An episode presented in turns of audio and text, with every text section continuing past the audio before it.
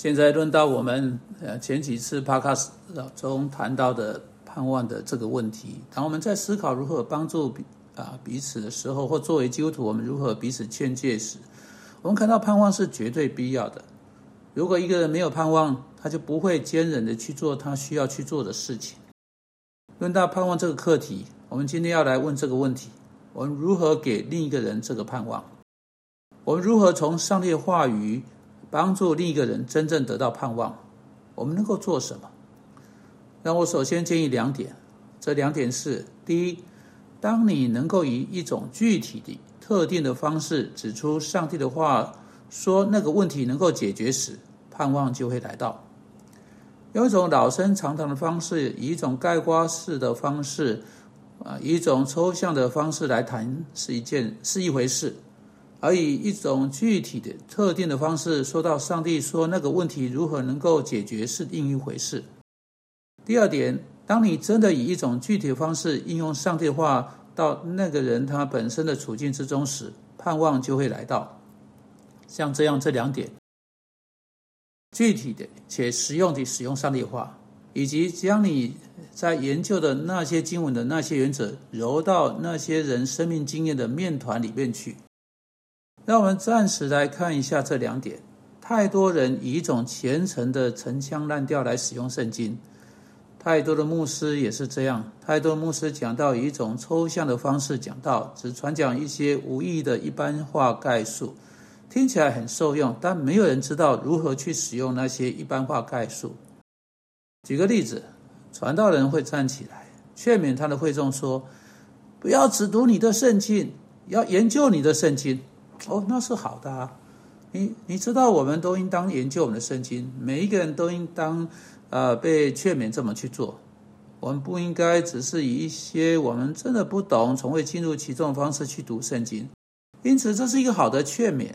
现在，好，假定啊，会众在听了那样劝勉的讲道之后出去，假定礼拜一早上，我们说了，你有五十个人从未学习啊学过如何研究圣经。从未真正关切如何研究圣经，只不过是不经意的读读圣经。现在他们下定决心，从现在开始，他们要去研究他们的圣经。因此，礼拜一早上，他们啊坐下来说：“好，我要研究我的圣经。”他们怎么做呢？他们打开创世纪，他们开始读，他们不知道怎么做。你知道，没有人告诉他们如何以啊不一样的方式去做。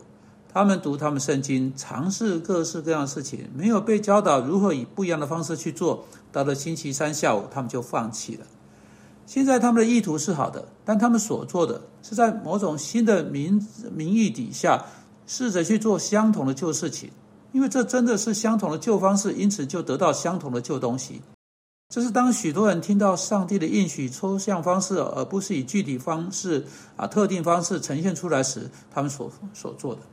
例如，有人说不要忧虑，忧虑是罪，这当然是正确的啊。我们不可忧虑，忧虑是罪，因为上帝透过彼得告诉我们，我们应当将一切的忧虑卸给上帝。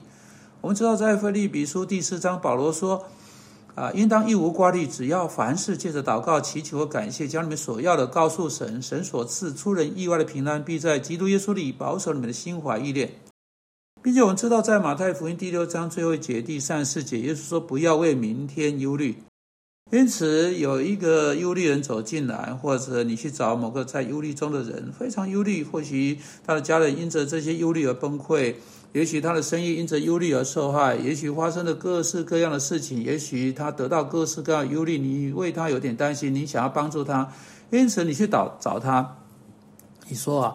不要忧虑啊！圣经说忧虑是罪，这很好。但你若停在这里，你就没有帮到他。你必须告诉他如何停止忧虑。他需要具体的、特定的知道怎么去做。你知道，当圣经以一种抽象的方式被提出来时，人们就把圣经丢掉。因为在那时，圣经就成为非常不切实际的一本书，充满了陈腔滥调，充满了概括性的说法。圣经不是那一类的书。照着保罗在提摩太后书三章十六节，啊，圣经是一本有用处的书。圣经是有用的，并且它以一种很实用方式有用处。你问，那你怎么处理那个有忧虑的人呢？我很高兴你发问啊，请看耶稣在马太福音第六章所说的。这里是你如何得到盼望，借着成为具体哈。耶稣说：“所以不要为明天忧虑，因为明天只有明天的忧虑，一天的难处一天当就够了。”你问那是什么意思？这是他是什么？他的意思是什么？他的意思就是个。耶稣并不是告诉我们停止忧虑，他是在告诉我们如何不去忧虑。你说我实在不了解。好，我来为你解释这一段经文。耶稣是在说，这不是一件不去担心的事情。你知道，这正是许多人有的问题所在。当你告诉他们忧虑是罪，我们一定要停止忧虑时，他们以为这意味着他们要关掉他们的情感。你做不到了，你无法关掉情感，如同你把电灯开关关上。他们周围环绕环视一番了，他们说：“嗯，我不知道怎么去怎么去做这事，我没有开关，开关并没有内建在我里边，上帝并没有那种方式造我。”你说好，若不是把你的情感关掉的问题，那替代方法是什么呢？你不能把情感关掉。耶稣是在说，问题是要把它转过来。你的关切是好的，但你的关切聚焦错误。你关你的关切，你忧你的忧虑关切并担心明天，但明天还不在这里，你无法使用那个关切在你身体中产生的能量去对明天做任何事情。因此，在你的身体中以化学因素的形式释放出来的所有这些能量和肌肉紧张等等，所有这些能量开始在你身上工作，而不是在在而不是在问题上面工啊呃动工。但耶稣并没有告诉你将你的忧虑关掉，他是说把忧虑的焦点从错误的地方转过来，反过来要聚焦在今天，不要聚焦你的关切在明天，明天还未还未来到这里，你对明天爱莫能助，要把你的关切聚焦在今天，因为今天自有足够的问题去加以处理。如果你将你全部的能量，你的关切啊，这个这些能量啊，这关切本身是恰当的、好的、对的。如果你把你那个关切的全部能量放在去处理今天的问题的话，那你就不会忧虑。如果你忧虑，你今天就不去工作了。这两个是密切相关的，要么忧虑，要么工作，两者之一。好，既然这样，在你去帮助其他人时，你要去做的第一件事情是要以要以使用的方式。来使用上帝的话，以非常具体的形式来使用上帝的话来指示人确切地要做什么，因为这正是圣经要人去做的方式，告诉人们如何解决他们的问题。第二件事情是，如同我说过的，你要揉进他们生命特殊困难的面团中。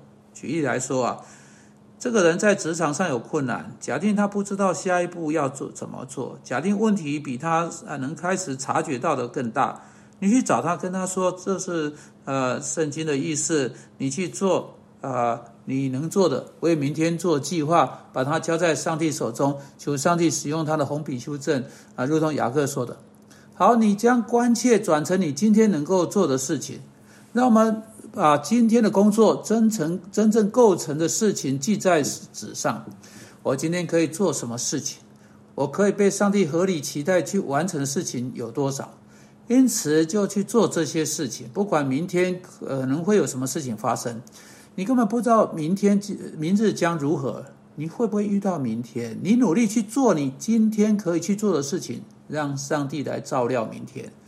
只有今天属于你，明天是属于上帝。你不要试着把明天从上帝偷走，去努力砍下啊，砍下来今天你能砍下来的八到十棵树。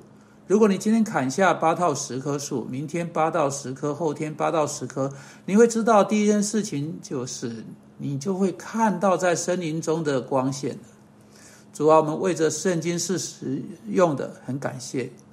我们祈求在我们帮助别人时，求你帮助我们，绝对不要将圣经变成抽象的陈腔滥调。